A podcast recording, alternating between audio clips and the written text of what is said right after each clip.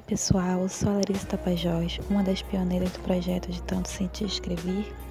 Gratidão enorme a todos vocês que estão nos acompanhando, estão dando esse incentivo aí pra gente nesse nosso projeto. Eu sempre fui muito apaixonada pela leitura e foi através dela que eu também comecei a escrever poemas, textos, poesias e até hoje eu continuo nessa pegada. É, a gente já deu esse pontapé inicial. Nossa intenção agora do nosso projeto é estender para todos os públicos e não somente para os jovens, mas sim para todos os públicos. Então, é, nós estamos de portas abertas, vocês são todos bem-vindos e é isso.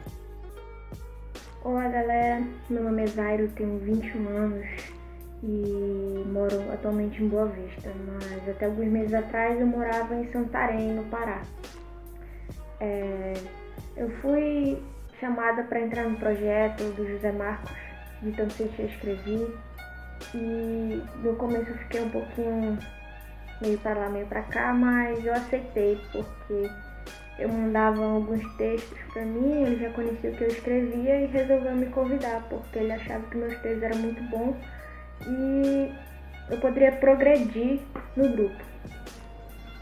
É, eu comecei a escrever a partir do momento muito difícil da minha vida, que eu não conseguia falar mais com ninguém e só conseguia escrever. Então eu colocava tudo que eu sentia no papel e transformava em poesia e alguns textos e assim progredia.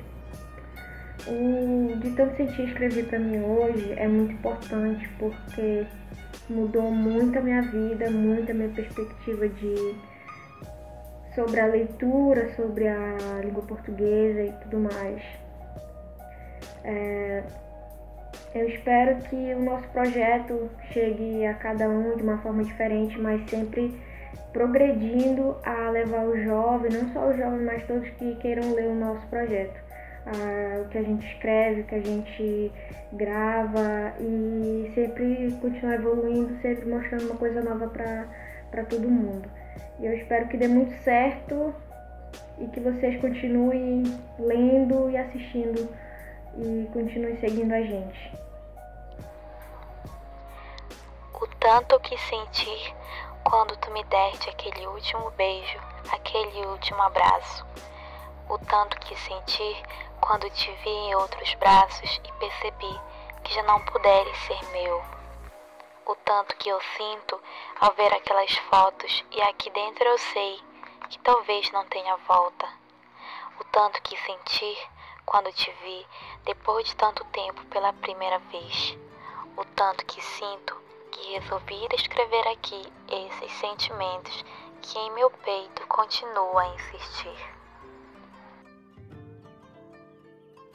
A força que nos impulsiona é a reação do incômodo da ociosidade, do medo, daquela paisagem fria, dos males à pandemia que ainda permanece nessa sociedade vazia.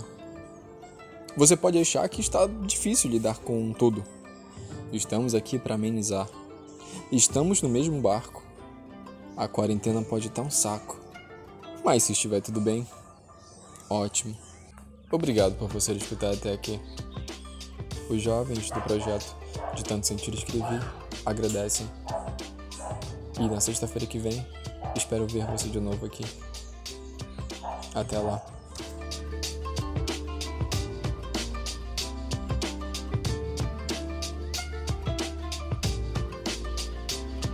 O Naruto pode ser um pouco duro às vezes.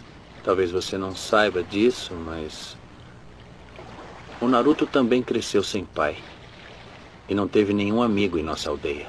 Uhum. Mesmo assim, eu nunca vi ele chorar, ficar zangado ou se dar por vencido.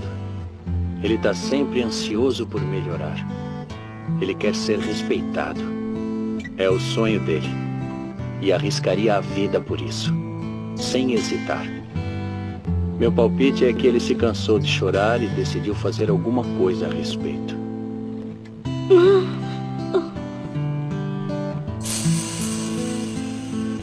Embora ele seja jovem e esteja aprendendo, ele sabe o que significa ser forte, como o pai dele foi. Acho que ele sabe, melhor que qualquer um de nós, o que você está passando.